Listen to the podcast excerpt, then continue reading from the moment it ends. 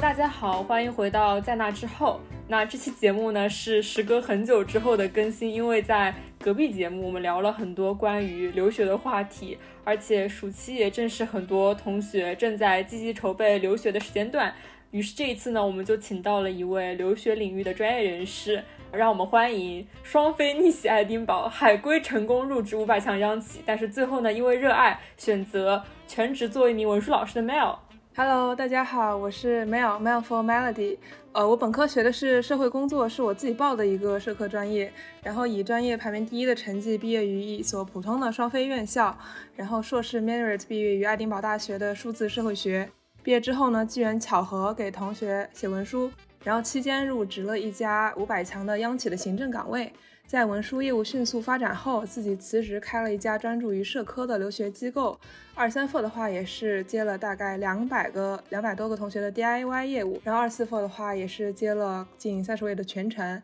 这次也很高兴可以和糖糖一起分享一下我的经历。嗯，谢谢 Mel。然后我跟 Mel 老师认识也是因为去年申请季的时候，委托 Mel 老师撰写了一篇文书 然后当时就被你的写作速度以及说对同学就是经历的挖掘的能力给震撼到，然后就是在小红书上也关注到了你，然后后来就发现你毕业之后先是去找工作，然后又是辞职开了自己的留学工作室。我认为可能你的经历还是非常独特的，因此就邀请了你来节目做客。然后呢，本着在那之后的原则，我们暂时就不聊，比如说怎么申请，然后逆袭爱丁堡，怎么入职央企之类的，我们就聊一下当下你的生活，从你的工作开始聊起。因为我现在知道你算是创业了嘛，然后等于是一名留学机构的负责人。想问一下，现在作为一名留学机构的负责人，他每天的日程安排大致是怎么样的？是不是会和之前在普通的央企里面上班会有很大的不一样？我现在的工作计划每天都是不一样的，就具体内容肯定是不一样的，但是大体内容就是前一天工作结束的时候，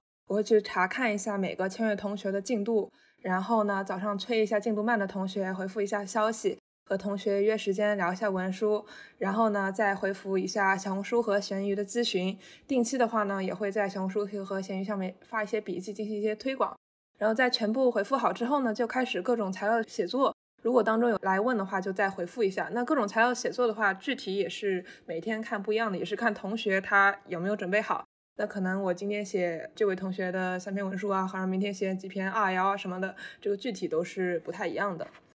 那我们留学机构和普通工作安排的话，它我觉得最大的一个区别就是我们工作和生活的一个区分。但是我说的也只是作为我的个人的一个经历，因为我作为一个创业者和普通留学机构的职员的工作安排肯定是不一样的，而且和大机构的工作安排也肯定是不一样的，所以也可能不具备什么特别大的一个参考性。从我个人角度来说，我觉得哪怕是普通的这个工作，哪怕是九九六，它也会有大段的这个下班时间，或者说工作和生活的界限还是很清晰的。但是你像自己去做留学的话，你是随时随地，呃，凌晨两点钟、三点钟或者一点钟、早上六点钟，你都有可能收到去学生的这个咨询。那你为了留住他们，你肯定也是要第一时间进行回复的。而且像我们之前的话，我们就是肯定有一一段集中的工作时间，比如说我们从十点钟工作到十二点，然后有个两个小时午休，然后然后一点钟工作到六点钟下班了。那这个是一个普通的工作的一个时间。那像现在的话，我们每天都临时工作，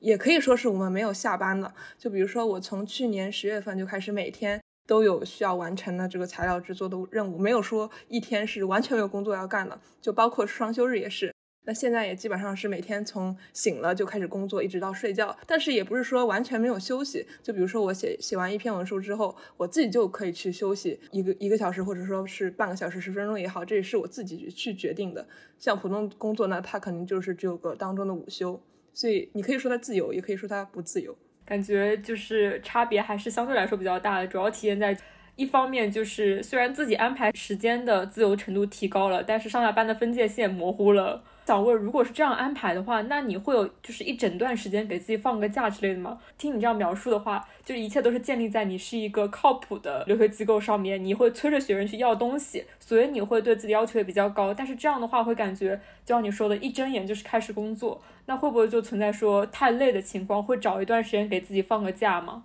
呃，肯定会啊。如果我觉得太累的话，因为首先太累了，也不不利于 文书创作的一些工作。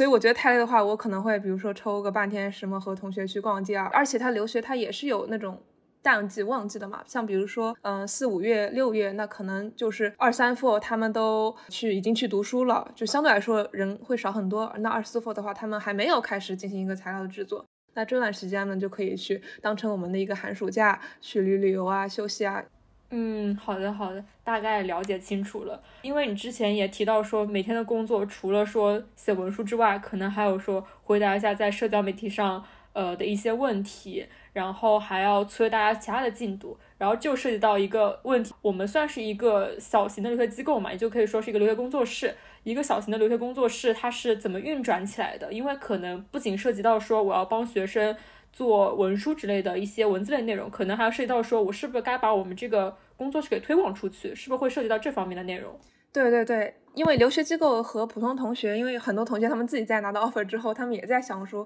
上面开始接单嘛。那我们这个和普通同学最大的一个区别就是，我们是有一个完整的这个产业链的。就首先一点，我们是需要人去获客的。就留学机构，你现在像很多同学，他都在当这个文书老师，然后本身留学机构数量也很多。那我们怎么去获客？在这种僧多肉少的情况下，怎么去建立自己的人设？怎么让更多的同学去知道自己有这个能力？那这个是一个很重要、很重要的一个能力。就。而且有时候我我会觉得，就是说，即使你的文书水平那样，但是你营销能力会比较好，那你也能比文书水平好的老师赚到更多的钱。就是怎么去营销，怎么让别人去认识你，永远是做生意上最重要的一点。所以说，我觉得获客它肯定是一个最重要的东西。然后接下来的话就是怎么去进行一个任务分配。就比如说像这种小型文书工作室的话，你不可能去雇很多人来帮你完成这个任务，但是你也不可能自己去做所有的一个事情。所以你怎么找到一个靠谱的合伙人，或者说是同事，或者说是同学，去帮你解决一些不同领域的这个问题，也是很重要的，也可以帮助你去用你比较宝贵的时间去更做更多能能获取更多利益的这个比较核心的一个事情。然后还有的话就是怎么样去找合作资源来提升你的这个客单价。比如说我们除了这个优秀的文书老师之外，你作为一个留学机构，你肯定也要去关注到。呃，比如说校贷，然后公寓、机票的这个代理中介，他们是怎么进行合作的？就他们一方面，他们给你这个返利高不高？还有就是他们是不是黑心中介？他们对同学态度是怎么样的？能不能及时回复消息？还有就是说他们在投递过程中，比如说能不能给账号密码？这其实是校贷决定，不是中介决定的。所以是说我们在甄别这方面人的时候，我们也要去进行一个筛选。哎，我想问一下，就是校贷它主要就是什么样一个？作用什么样一个职责啊？因为其实我自己申请我也是 DIY 的，我会很少接触到校贷这一个东西，我会觉得它就是包在中介里面的。那校贷主要是个什么样的身份呢？呃，校贷的话其实是对中介的作用比较大。你作为同学的话，其实校贷对你来说没有任何作用，就是因为校贷不会说就是让你的成功几率有所提升啊，或者说是对你的文书材料，或者说对你的这个价格有有所影响。校贷的话，它是相当于是中介和学校招生办当中的一个中介，你可以这么理解，就是说，因为中介像英国大学的话，他希望更多的人去申请它，因为他自己要收申请费，然后他那个学校的评级，他也是要看你那个申请人数的。那校贷的话，他就是会联系中介，比如说让中介多推一点学生去申请我们有合作的学校这样子。然后呢，学校因为申请人多，他也会给我们就是校贷或者说中介机构一些佣金。就是这么一个互利的过程，但是其实是把学生排除在外的，就是和学生是完全无关的一个东西。突然了解了很多，其实听你刚刚描述，已经明显的感觉到你已经不仅仅是个留学文书老师了，是个很专业的一个机构的负责人，很有那种老板的感觉。因为老板不仅要看说我自己的负责业务是怎么样，我还要看说我做的一些内容如果把它推广出去，如何提升这些业务，包括你刚刚提到的一些做推广之类的，我感觉已经涉及到很多。教育机构如何做品牌，如何做营销的很多方面内容了。然后这也就涉及到我一直想问的一个问题，就是你现在自己创业当老板了，已经跟以前那种在闲鱼上单独接单文书不一样。那在创业的过程中会遇到什么阻碍吗？就像你刚刚说的，可能需要面临一些什么营销策略啊，或者说其他之类的，呃，就是让你觉得比较困难的事情吧。然后又有什么哪些收获？我觉得困难和收获肯定是很多的，因为先来说困难。困难的话，各方面都有困难。那首先，我觉得立在我门前第一道困难就是我怎么去呃申请这个营业执照。当然，这是我之前遇到的一个困难，因为我作为一个呃学社科的人来说，你要自己去开一个公司的话，你会遇到很多法务和财务这方面的一个问题。那这都是我之前完全没有去接触到的一个问题，所以说这对我来说也是比较困难。但是其实你真正做就发现，那你如果实在自己不会的话，你也可以找人来帮你解决。就是你怎么去找到这些，比如说用比较低的价格去找到人帮你解决这些问题，这个也是一个就比较耗费。精神力，但是又必须去做的一件事情。当然，这个是前期的一个问题。然后还有，就现在面临的一个问题，也是就是一个法务问题，就可能有一些学生他会找一些合同里面的空子，那我们怎么去优化这些合同？这个是我们必须去考虑的一些问题。当然，大多数学生都不会，这边说的是个别个别同学。然后还有个就是营销营销的问题，就我很多呃合作代理商也是跟我说，就是感觉大家没有找你，只是因为大家还不知道你。如果他们知道了，你肯定会选择你。那现在就是面临一个这么样的问题。但是，比如说我自己在营销的时候，你像小红书，它都是针对公司的话，它是会有那种推广的。它和我们普通普通的那个薯条推广它是不一样的，它是那个点击推广，就是你会看到有个赞助的那个标志。那像这种投入的话，就是一万块一万块的起投的。那你可能作为一个小机构，你的利润本来就不是很很高，那你可能没办法像大机构一样，你去投入那么多钱。那你不投那么多钱，你就没办法获那么多客，这也是一个问题。天呐，这是个很复杂的过程，因为像这类的社交媒体平台，很多就是靠广告业务来赚钱的，所以对于一家没有什么太多资本进入的一家工作室来说，投广告，然后还要把广告的成本收回来，收获更多的客源，是个很困难的问题。对对，所以所以所以我们投的那个笔记的质量一定要很好，一定要很吸引同学，这样的话才会回本。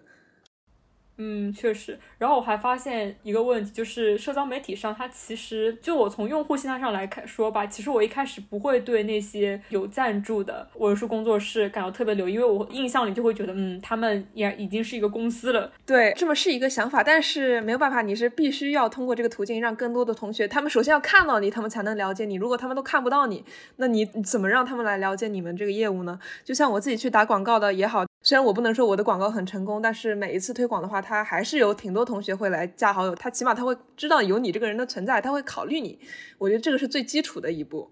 就是，然后我觉得还提到一个很关键的点，就是你提供了另一种视角，就是我认证了之后，反而能说明这个东西它是有营业资质的。就是如果没有营业资质的话，可能会面临什么老是跑路之类的问题，或者写的不好，然后不管你的问题。对营业资质，它其实是一个很关键的问题，因为首先你如果没有营业资质的话，你其实没办法从事这方面的业务，你只能去就是给别人写写文书啊之类，你没有办法去，比如说做合同啊，这个都是不可能的，因为这是违法的。然后还有个的话，就是你没有营业资质的话，你是没有办法在小红书这种平台上发布相关的内容的，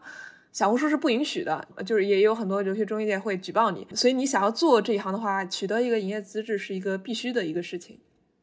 那其实我在进进行这期节目之前，我也问了我很多朋友说，如果我要采访一个在留学领域很有经验的姐姐，那你们想对她问什么问题？然后我朋友就跟我说，他最想问的就是说，在整个留学申请的过程当中，学生申请的成功的要素是什么？或者说机构能帮学生做什么事情，能帮他取得这个成功？但是我觉得这个成功可能定义也很不一样，因为有些人的成功是觉得我拿到一个。我比较喜欢专业的 offer 就可。有些人觉得我要一定要追求这个 title 比较大的名校，想问问看你们是怎么看这个问题的？好好，那我先一个一个来说。我先说这个成功的要素。成功的要素的话，其实我觉得决定性要素肯定是你的本科院校、你的成绩还有你的专业这三个要素是，尤其是像英国呀，像下个的话，你还得加上一个雅思。那英国的话，这三个要素是占到申请你的满分是一百的话，我可以给他打六十分。如果你这三个没有达到的话，这种是硬性质，那可能学校是完全不会考虑你的。这三个的话，可能第一重要的还是就是说你的院校和你的成绩。这个是必须要达标的。还有就是说，如果你申请的专业的话，会不会卡你专本科专业的背景？这个也很重要。这个是就是我们是主要去考虑的内容。定校的话，我们就像我们公司我自己来定校的话，我不会说我去看同学的科研经历和实习经历，因为说实话，这种都是可以美化的。这个你没有也无所谓，你有当然更好。那我们看呢全部因素。就全部都是这个同学的硬性指标，因为这个是没办法改变的，而且是决定了你申请一个什么档次的因素。就即使你有呃四年五年的工作经验，或者你有几篇文章，那他学校可能会给你一个降分，但也不会降太多。所以这个三个分数、专业和学校肯定是最重要的一个背景。然后接下来的话就是看你的这个软性指标，就是你的各种材料。那材料的话，就像我刚刚说的，其实都是可以美化的，就是有操作的这个空间的，也是我们中介重点去帮你做的一个东西。所以其实判断一个中介它好不好的一个很简单的一个因素，就是他有没有在你做的事情的原来的基础上帮你去进行了一些美化，这个是一个很专业的东西。好的，好的，因为我记得就是你的经验帖里，我看到也写过，就说找文书老师，他不一定要求你说我是什么英专，我过了专八之类的，维雅思写作考多少分，而是要看这个人他有没有你的专业背景，这样他就更懂你专业里的内容，去帮你进行文书的写作。对对对，像英语的话，它只是文书老师的一个基础要求。你当文书老师，你不可能英语不好吧？但是你说，你说对这个专业，你是不是专业？你到底了不了解它？这个是一个鉴别你材料能不能达到一个好的材料的一个基础的一个要求。然后我觉得你说的很好的一点就是，因为美化嘛，其实美化还是你有这个就是经历的基础上进行美化。如果就是因为我之前申请季的时候。遇到一位朋友，他是英本，他没有什么机会在国内实习。然后他的中介跟他说说没有实习没关系，英国佬他不会做被调查你的实习经历，然后他就给他瞎编，然后他觉得这件事情很心慌，就会出现这种情况。所以我不懂你们自己会对这种过程会有什么想法吗？就是这种感觉扰乱市场的行为。其实我是觉得这个也是一个很正常。我坦白说，我们也是有这个情况的。就是如果学生提出了纯编的要求，那我就会满足他的要求，拿钱办事儿，其实也很简单。因为因为这种其实是很个别的一个情况，不是说十个学生有八个学生都有这种情况，而是可能三十个学生只有一个学生是有这种情况，那其他其实是扰乱不了市场的。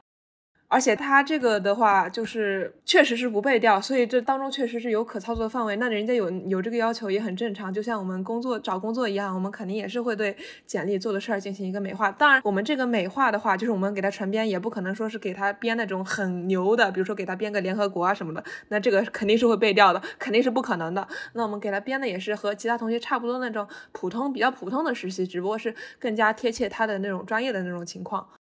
因为留学这个东西，在我看来，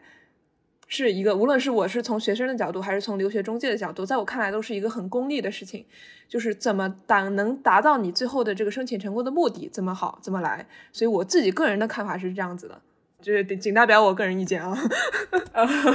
好，这让我想到之前有一个剑桥的女生，她在网上成名之后发那个自传，然后自传里面写说，当年申请剑桥的时候编造了一段。就是他花了几千块在 IG 上买了四万粉丝，然后把成绩单上的 C 改成了 A，然后最后拿到了剑桥申请，然后这个就是引起了一个轩然大波。不过我不懂那个女生最后怎么样。他这个有两个问题，他花钱买 IG 四万的粉丝，这个我觉得没有问题，人家毕竟花这个钱了，你也不能说不是他的。但是篡改成绩单这个是绝对不可以，这是违法的事情，这个是你花再多钱都没法弄的，这个我们也是绝对不接受的。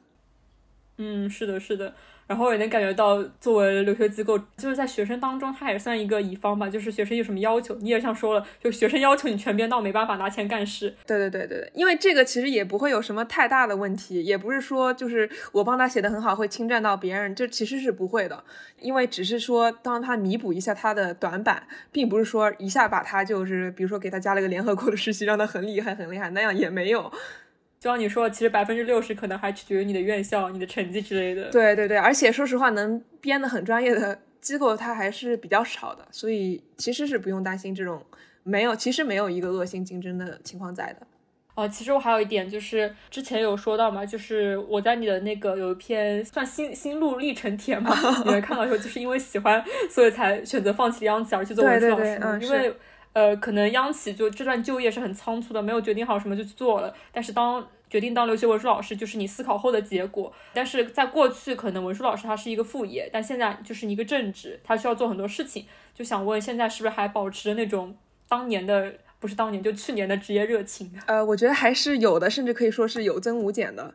为什么呢？因为一个是因为它带来的一个价值感很大。因为我之前也说了，我是读社工专业的。那社工专业的这个同学呢，像我们自主选择社工这种边缘专业的同学，他都是有一个比较理想化的这么一个心愿的。说的夸张一点，我们可能真正的希望为个人或者说社会做出一些贡献。虽然这个想法被证实在当社工是很难完成的，但是我会觉得说，我现在当文书老师，当留学机构这个负责人，那我确实用一种不同的方式去帮助了同学，尤其是在看到。呃同学拿到了自己很心仪，他自己都不敢相信的的那种学校的 offer，或者说是他之前被中介机构坑了，但找我们拿到了很很好的这个 offer，在这里面的一个成就感还是很高的，甚至可以自大一点的说，我们确实是帮同学改变了他的这个人生轨迹，起码是帮他走上了一条他现在认为还还比较不错的这个道路。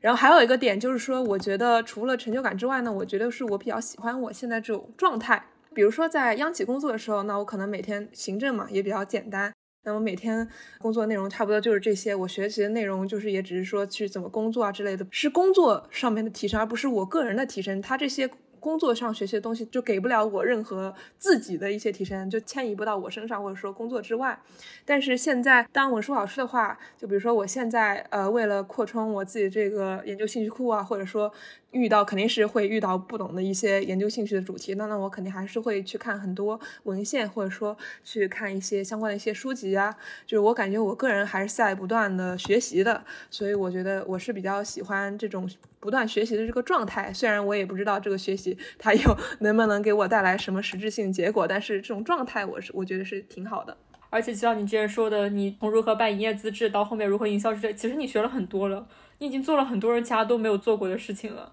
就很佩服，呃，没没有没有没有，其实也没那么难。但是我想问个小八卦，就是有没有遇到那种当中介的时候，偶尔能看到那种就是很奇怪的学生，就比如说本身资质很差，然后突然问说，我儿子女儿这个成绩以后能不能上牛津剑桥？会不会遇到这种很奇怪的学生？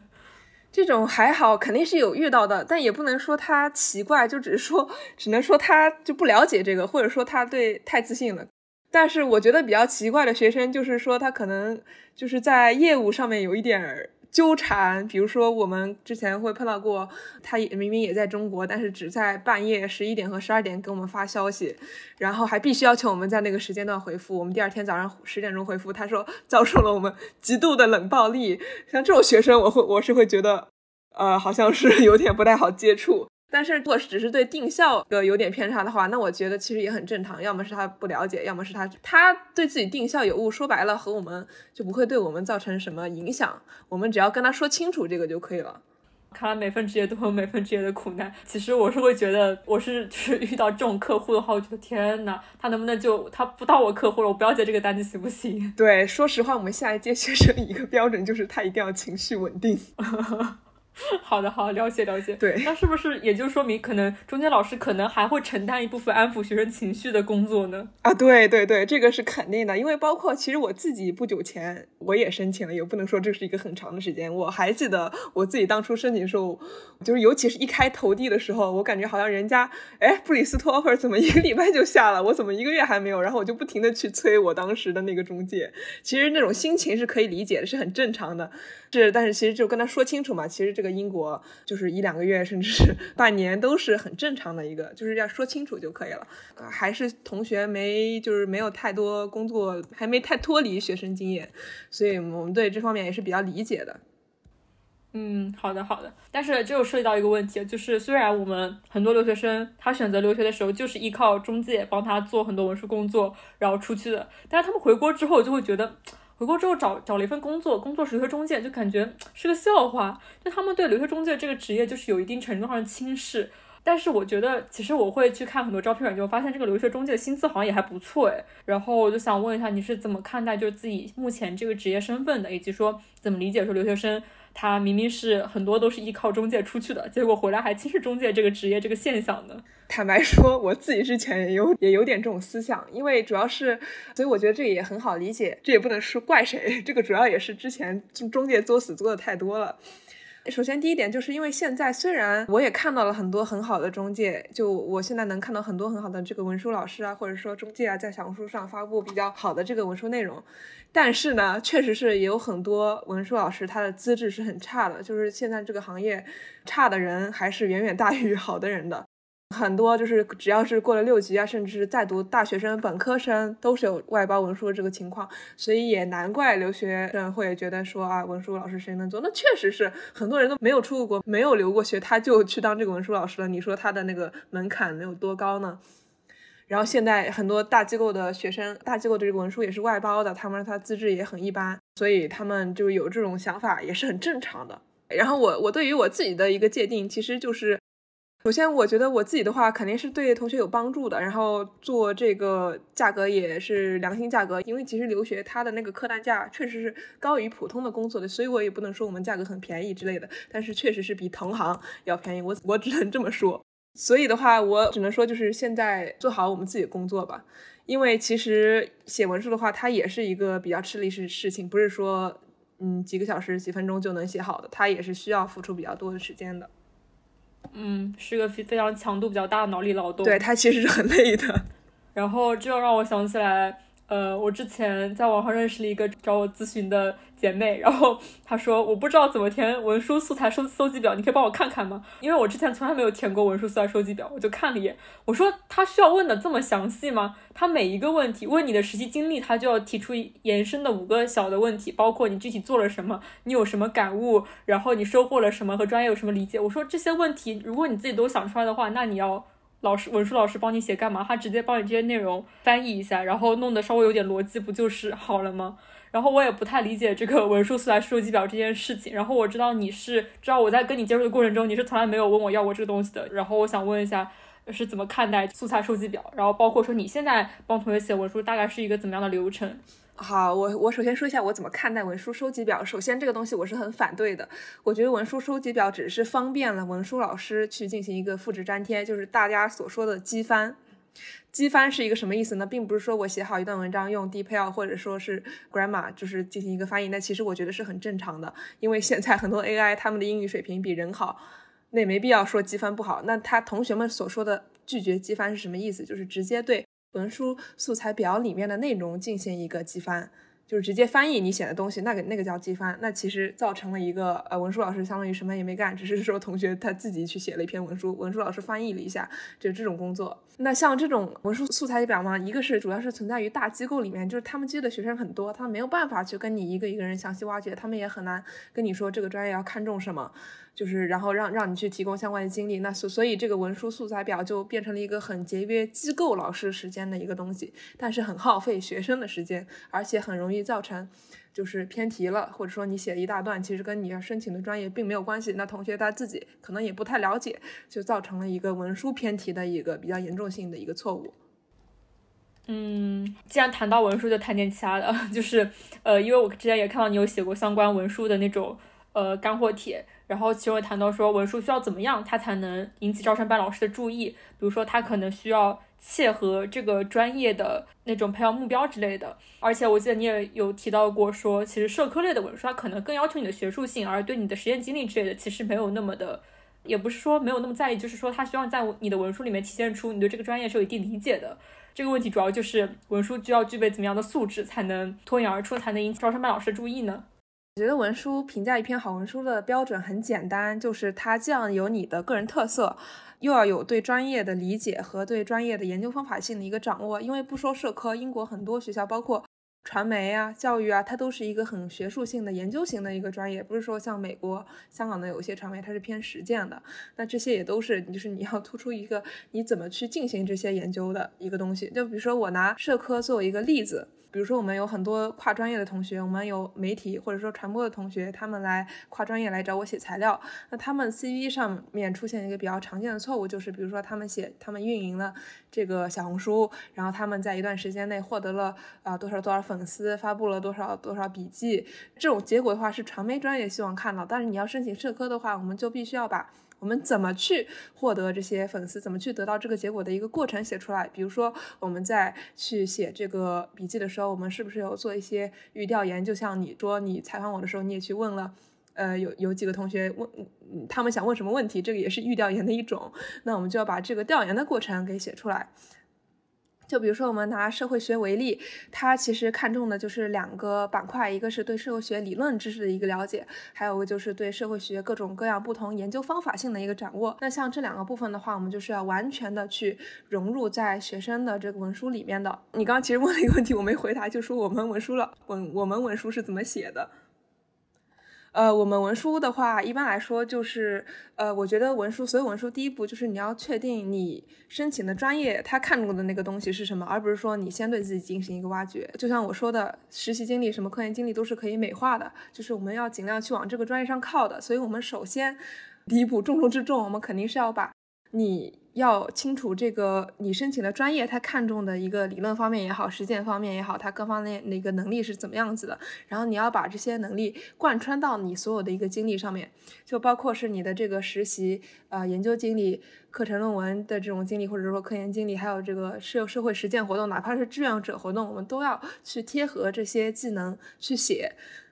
然后的话呢，我们再要去挖掘自己的这个对专业的研究兴趣是什么，就为什么要去读这个专业？就很多同学他会觉得说，他也没有一个特别的理由去读这个专业，他可能只是因为这个专业好申请，或者只是因为这个专业它的好像课程比较好玩，或者说就是只是因为专业对口，或者说好就业之类的。那我们作为文书老师的话，就是要帮助他去找到一个学术性的问题，因为像我刚刚也说了，尤其社科它是一个研究型专业。那即使是授课型硕士，我们也要去找到一个呃具体的一个研究兴趣的点，然后我们再来去帮他扩展。然后的话就是继续去写我们就是对这个专业的一些了解啊什么之类的。嗯，了解了。就像你说，你是专门专注于社科留学的，然后社科留学与传媒留学其实也有一定的壁垒在其中。呃，这个就涉及到最近的一个问题吧，就是之前高考填报志愿的时候。也跟传媒有点关系，因为可能新闻传播这一块算传媒的，然后社会学、人类学这一块算社科的。但是高考填报志愿那段时间，不是很多人都觉得人文社科回报率低嘛？就像这种，然后社会学、人类学这这方面可能就会更被劝退。但是呢，我之前有看到，就是就文科生不应该成为说科技时代的受害者，因为其实科技时代也需要很多文科性的见解和理论去帮助科技往更好的方向去发展。但是，首先就是结合到你自己说的，就是当年也是学社工出身的嘛，然后作为一家专注于社科留学的机构，自身也是出身于文社科，就是怎么看待这个人文社科的功能性吧？即使被大家诟病说学了一个回报率很低的专业，但是我们以后该怎么就是找到自己合适的一些工作？我们该如何发挥自己在这个专业学的内容？呃，因为我觉得就是首先。就我们从社会学的角度去说，学校它并不是把你把所有的学生都培养成精英的一个机构，学校只是在资本主义的呃操控下，就是它要培养出不同社会不同阶层的一个劳动者，这样社会才能。正常的运转，而不是说把所有人都培养成精英，这是一个学校的功能。所以，我们首先要清楚这个东西。那我们就会清楚，其实，在每一个领域，学校培养出来的人，他都不是说你在，比如说在金融，你就可以到达金融的顶端；你在你学工科，你就可以一下子拿的工科很高。他们都是有一个阶层性的区分的。那这个阶层性的区分，即使在人文社科当中也是有的。所以，不是说我们选了一个好就业的专业，你就可以变成一个很好就业的人。这个肯定是要区分开来的。然后还有的话就是人文社科，它本身也是具有一定的功能性的。比如说像我们通常所说的这个社会学，它就有会学到很多这个定性和定量的社会研究方法。那它现在和很多产品经理啊、用户运营啊，还有说像中文的话写写文案啊，它其实也是有部分的这个是直接对口的一个比较好的，或者说工资还可以的这个工作的，不是说就是 毕业即失业的这么一个东西。还有就是，我想说，我自己来看的话，其实学人文社科对我来说，主要是一个思维性的提升，就是它让你了解了更多不同层次的这个社会文化背景啊，或者说社会结构知识，同时呢，让你去用这个思维更好去了解你自己到底想要去干嘛。就我们不能被我们学的这个学科所限制了，不是说我学了社会学，好像就只能去非盈利机构，或者说只能去做社会调研这种东西，它其实就业范围是很广的。就很多现在市市面上或者说薪资比较好的工作，它都是没有说要求你一定要是 KTM 或者是说是什么的本科的，所以就是不要太被这个专业限制了。好的，好的。然后也就延伸的问到说，怎么看待说人文社科它留学深造这条路径？因为可能很多人觉得你本科就已经读了一个人文社科了，未来还要往这方面发展嘛？因为很多同学他其实不追求说我以后要往学术道路去发展，他只是说我要读一个差不多的专业来提升一下自己的背。然后就怎么看待这个人文社科留学，以及说结合你自己的留学经历，可以说之前学到的一些内容，或者说留学一些经验，会给你现在的工作带来什么样的帮助之类的？好的，我且不说文科，因为文科和社科纯文科的话，它还稍微有点区别的。那我就拿社科举个例子，我觉得我是很鼓励家里有条件可以去留学的社科的同学去留学的。就还是拿社会学做一个举例，社会学在大陆，即使是香港，它学习的内容还是比较窄的，就是比较本土化、中国化。那他就是课程都比较传统，比如说我们去看很多大陆学生社会学的课程，他们也是就那么几个核心课：农村社会学、城市社会学、人口社会学这种比较正统、经典、本土化的社会学课程。但是你再去向国外看的话，社科它是一个很精彩、很多样的一个学科，会学到很多很有意思的课程。就单纯从这个学术体验，或者说就是你可以学到更多很好玩的内容，就比如说人人类与动物的关系啊，就是很多性别研究的东西啊，或者说 AI 的东西啊，新的亚丁克的家庭啊，这种就是你可以接触到很多很好的东西，你就会发现哇，原来这个也是社会学要研究的内容。我当时其实自己也是因为想学更多的关于人和动物的这个关系的一个社会学的主题，但是国内没有，所以才才去英国读书的，这个也是一方面的原因。然后还有的话就是人文社科的话，它确实是比较好申请那，起码是对于商科、传媒那种，那确实比较好申请。那你如果本科就是人文社科，那即使或者说不是的话，申请人文社科的话，可能会给你，嗯，就是让你申请到 QS 排名更好的一个学校。加上中国现在，比如说就业环境的话，它可能是会卡 QS 排名的，所以我们也是要关注一下这一点。然后还有，就像我之前说的，没有必要被专业限制，因为就像我身边的同学一样，我们有各种各样不同的一个就业情况，很多都有在教育、外企、呃 marketing，还有或者说联合国、非政府盈利，像这种什么都有，所以其实能做的工作岗位是很多的。那一个好的学校，无疑是可以给你的就业带来更多的帮助的。好的，好的。呃，但是我们谈的很多问题，都其实都是关于留学整个行业的。然后接下来可能会问到一些关于你个人的，因为这毕竟是一个以你为基准的，然后在那之后发生了什么的一个播客节目。其实我在我在开了留学机构之后，包括我去参加爱丁堡的同学聚会，大家也会对我很好奇，因为就感觉好像不太一样。但是其实，因为就感觉好像你自己创业了，哎，好像就是不太一样。但是其实我觉得。虽然创业了，但是我还是一个打工人，不是说那种开了几百万去当一个那种大老板之类的，本质上还是有很多共性的。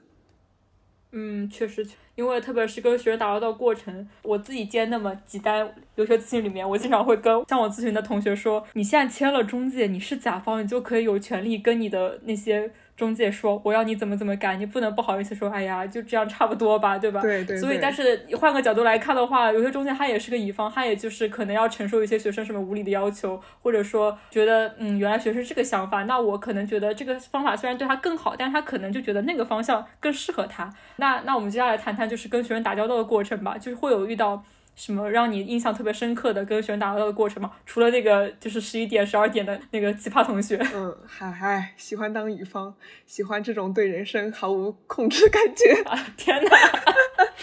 开个玩笑，开个玩笑。嗯嗯，其实就是会有会有，但是其实我就是自我感觉下来啊，就是同学的想法跟你出现不一致，也是一个很很正常的东西。但是这个就涉及到你要去怎么跟他去阐述这个问题，因为其实作为留学机构，尤其是我们签了全程的留学机构，他万一全部没有 offer，那我们也是要赔钱的。那我们肯定是希望他被录取的。那我们怎么去跟同学进行一个表述？我觉得这个是比较重要，就是我们要让他认识到我们说的是对的，或者说，或者说就是他提出了一个这么一个主题，那我们怎么在他的主题之上去进行一些改动？和优化，这个是比较关键的。就要么是让他觉得我们说的是对的，要么就是如果他坚持他的想法的话，我们就会在一些他的想法如果是完全偏离的话，我们就会把他的想法拉回来一点，就看看他的想法相关的内容有什有什么是可以继续挖掘的。我觉得总体上还是比较好沟通，因为同学他肯定也是就是希望他 能申请到，而且他签约的话，他也是比较相信我们的一个能力的，所以没有什么特别大的一个分歧。目前来看的话。好的，好的。那其实因为目前中介接触的同学客户主要是学生群体嘛，那就是你以前在央企上班的时候可能会 啊，有很多家长。好的，我了解了。那那可以聊聊这部分家长是怎么？他是帮助同学进行申请，还是就是说他一定要监控整个过程？呃，都有。像我昨天的话。就是和一个同学，他是带着他家长来一起面签的。其实我觉得这个也很正常，因为因为这种是一个大事情嘛，而且家长毕竟是出钱的一个一方，那我们肯定也是要和家长说清楚的。在我看来呢，大部分家长的话都是就处于一个前期沟通的一个环节，就是家长会可能说，就是甄别一下你这个中介机构是不是靠谱，就各方面来看一下你的合同，或者说就是跟你语音聊一下你对他的一个定效，或者说你们的服务是怎么样子的，就这方面在甄甄选中介上会比较多一点，但是。真正监控学生的整个流程的话，我是比较少遇到。就是我遇到说家长有要求，他是在那个留学群里面必须要待着的，但是他不会说是很干预我们的一个工作，或者说就是没有什么干预，只是说在那儿看一下，就是监督一下我们的工作，这样会比较多一点。然后还想问的就是，因为是学生嘛，学生毕竟跟上班的时候同事呃的身份不一样，那可能跟学生打交道有什么跟就是企业里同事打交道的不同的地方？比如说可能。中介扮演的角色就可能就要更加热情一点之类的，啊，对，对，因为其实我我像我自己的话，我也脱离学生没多久，我也很年轻。那其实我和很多同学，我是我们是一个年龄段的人，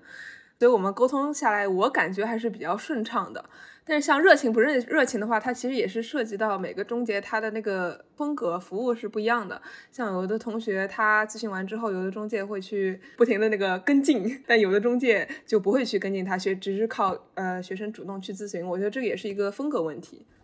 哦，就是一方面是学生主动 push，一方面中介主动 push。对，但是像我们的话，其实我我自己来看的话，我们学生在咨询阶段的话，我不会太 push 他，我最多就是隔几天问一下，你还有什么想法或者有什么问题吗？但我不会去打电话什么。但是学生签约了之后，他如果进度比较慢的话，那我们会很比较 push。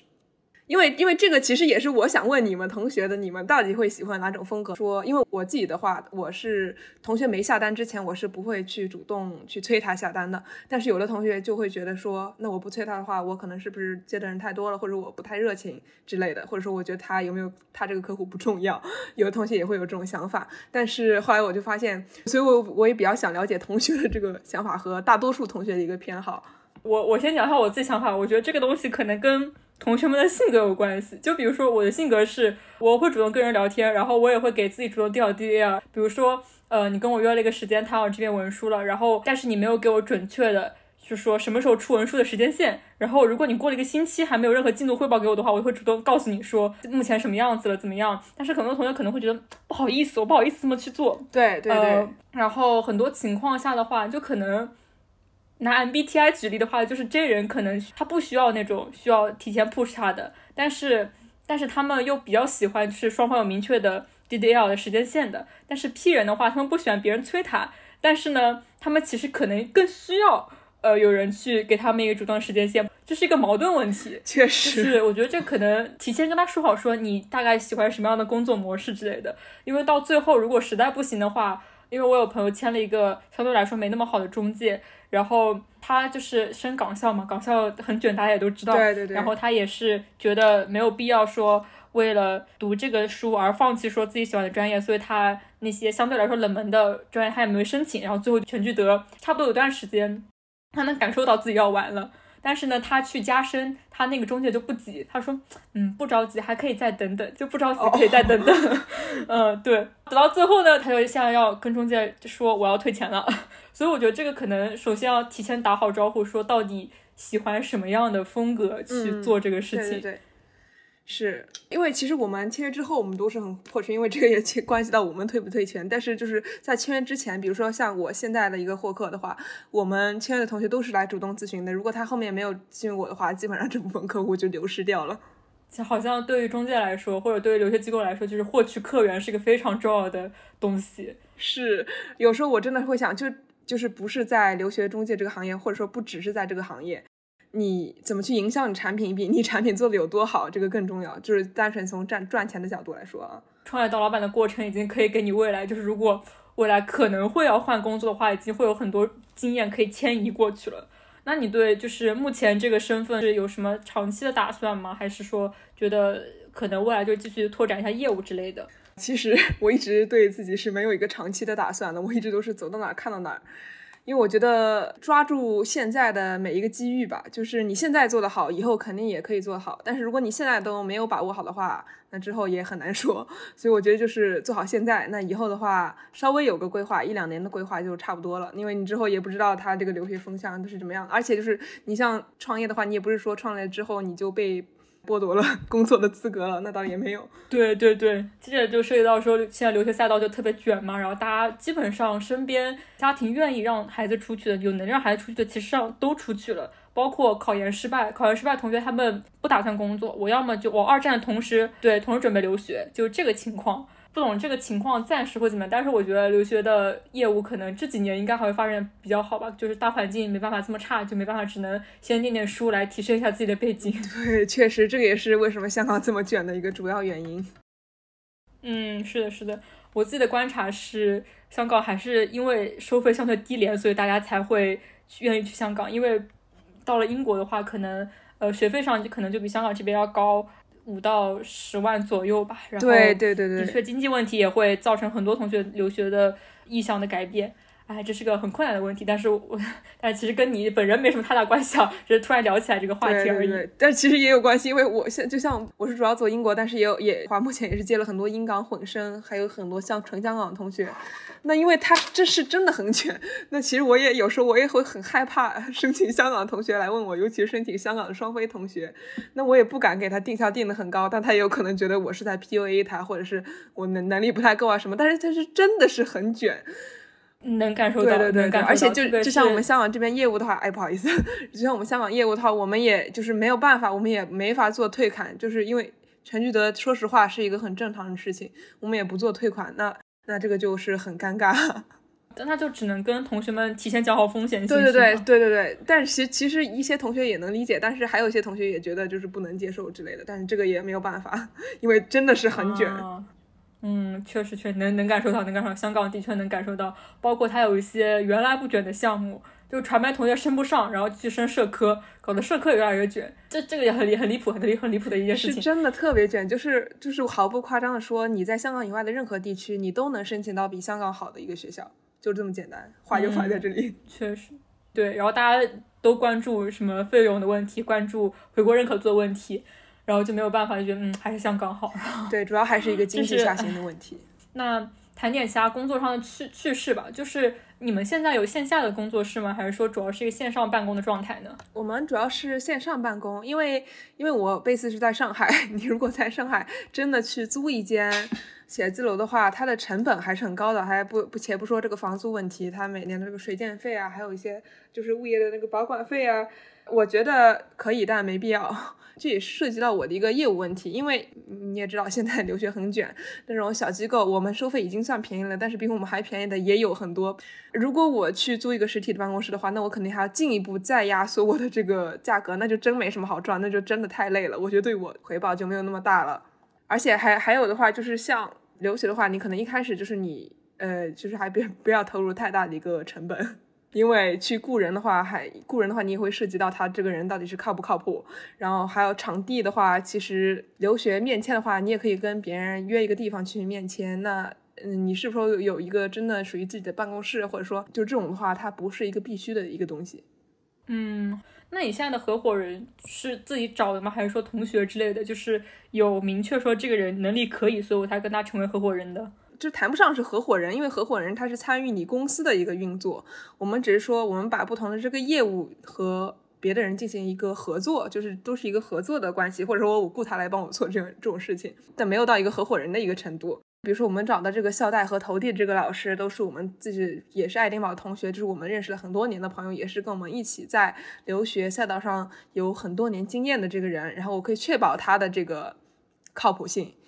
合理性，那我们才会跟他去合作之类的。嗯，好的好的。实际运转一个公司还是特别困难的，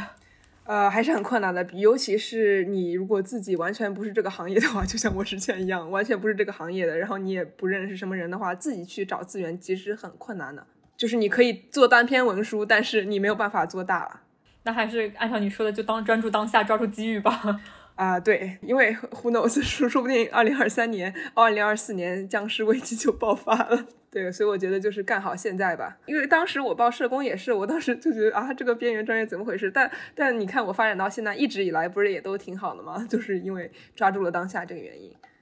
哎，这也是我自己跟自己的吧，我自己就觉得，嗯，就是每个专业什么都要看看，自己有什么发展道路也都要看看。现在觉得哪个对自己更好，就就去学吧，就去做吧。因为我感觉自己的潜力跟可能性都可以适当去挖掘一下，不要在一条路上走死。当然，这个也就跟你在文书里面做的内容差不多。就比如说一个学生他有什么内容，你可以帮他去问。呃，你在这个方面有没有发展？这些包括我觉得你在之前就是在接我文书的时候也是，呃，就是问了我一些关于数字社会学你有什么想法之类的，然后我也是自己去想了一些内容。可能对于我们这种学生来说吧，就是挖掘自己的潜能跟可能性还是挺重要的一件事情。对，因为我觉得现在这真的是很多人都被局限在自己所学的那个专业里面了，就好像我学这个就一定要干这个。那其实我们一定要跳脱出这种。想法，还有就是，我也见过身边很多人，他们就是说，单凭我而言，我觉得就是你想做一件事情的话，你就去赶快去落实你的这个想法。就比如说我之前，我会觉得说，嗯，很多事情我会觉得说我可能还不会这个，还不了解这个，那其实是一种我的我对于害怕结果失败的一种自我拖延。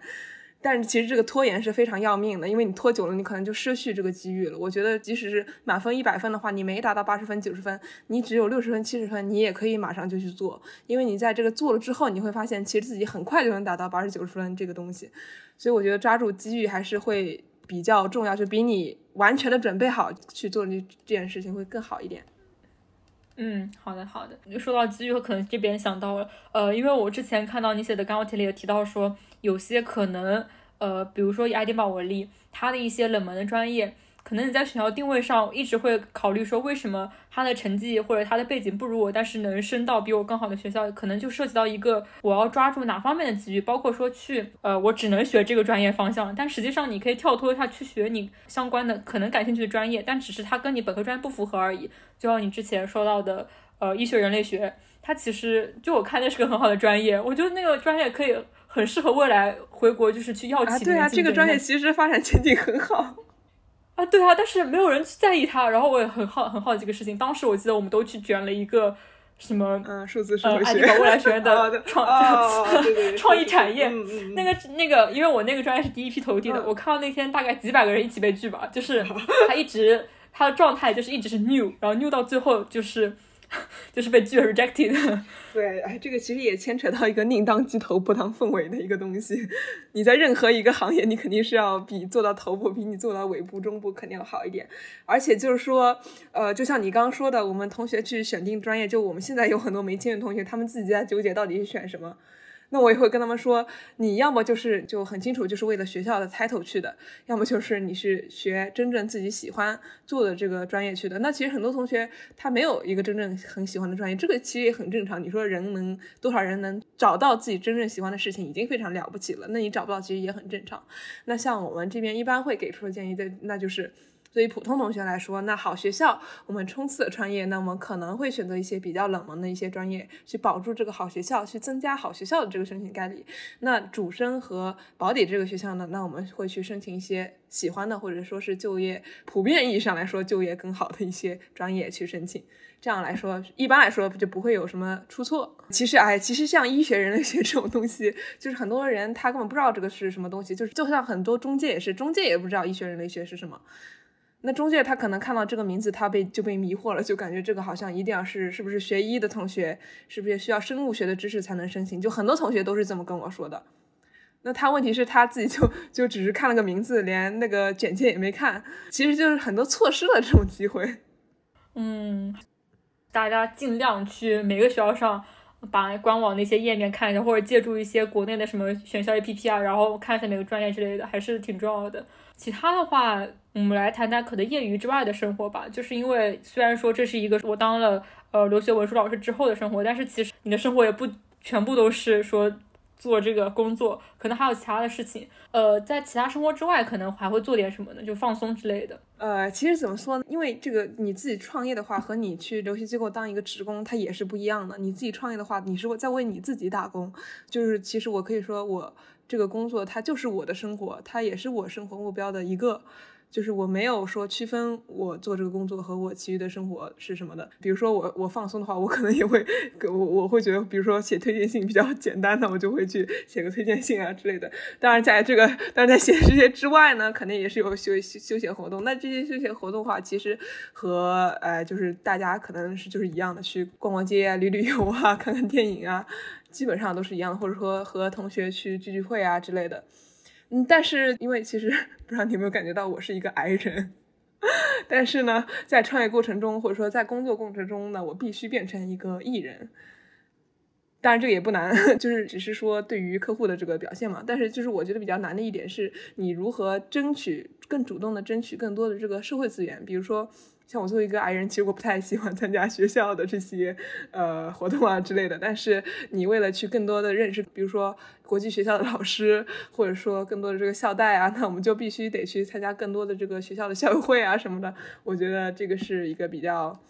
不一样的地方。就如果我没干这行，我是肯定不会去参加的。嗯，确实确实。就让我想到一点，就是不管什么工作，就是在亲戚的饭局上都被问起你做什么的，你以后能不能帮我们家小孩做点什么？你会遇到这种问题吗？会啊，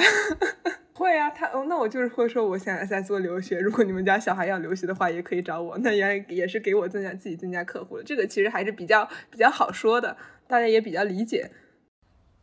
嗯，好的好的。那呃，我也不懂会不会有那种比较讨人厌的亲戚会对你的职业做出一些点评之类的，会有这种人吗？目前还是没有，因为就像我说的，我是个 I 人，我也不太喜欢跟过多的亲戚进行来往。但是他要点评的话，点评好了，因为其实就作为一个中介的话，我不觉得中介是一个不好的职业，无论是从薪资还是价值上来讲，我觉得都是高于我能做的其他的普通工作的。起码我自己是这么认为的。感觉也提供了一个很有价值的，反正职业这个东西吧，就是有有有好有坏吧。就是我目前上那些对无良中介的印象，都是由于一些市场乱象引起的，就什么。付费科研啊，付费实习啊，导致对对对，那个我觉得都没必要。而且就是说，我觉得工作的话，你不可能是热爱一个工作的全部，那也好像也不现实。就像我自己说，我很喜欢这个工作，但里面也有很多东西是我不喜欢的，比如说很多很琐碎的程序啊，是什么的。那就像我做其他的工作，比如说我觉得钢琴那份很无聊，但他那份清闲也是我喜欢的，就是没有百分之百的喜欢的，就是要看你怎么去放大你喜欢的这个内容。好的，好。然后我还会发现，就是跟你交谈很多过程中，会发现你会有很多就社会学的视角去解读一些现象。呃，就比如说，呃，学校培养人这个方面 就是一个。然后你也提到说，呃，写文书的过程当中，为了拓展自己的呃知识库嘛，就是会去读很多文献。然后这些文献在生活当中会给你带来什么帮助吗？就是比如说，对很多现象开始更加理解之类的。呃，坦白说，在生活中还是比较小的，因为就是别人不太会高兴跟你聊这种话题，就会觉得很无聊。因为像大家朋友相处的话，可能还是就是谈谈比较放松愉悦的事情比较多。当然，你在谈论这种事情的话，就是会简单的谈一谈。说实话，我身边也没有从事这方面的人，或者说我身边学社科的人也不太多，所以就是共同语言还比较少。嗯，也也没有关系。我觉得每个人都会有那个一个领域，就是你跟别人聊不来，你只能自己独乐乐对对，但是没事，我觉得你就是朋友，哪怕是伴侣，他也没必要去知道这些。这个不是是的，是的，对对对。呃，因为之前也说到，当时去央企是一个很仓促的决定嘛，然后现在当留学老师就是一个很思考，就是你思考后的结果。那可能因为现在我们也录了差不多一个小时了，我觉得可以问一些，比如说，如果想给大家一点职业规划，或者说探寻你真正喜欢什么的建议的话，你会怎么给出这个建议呢？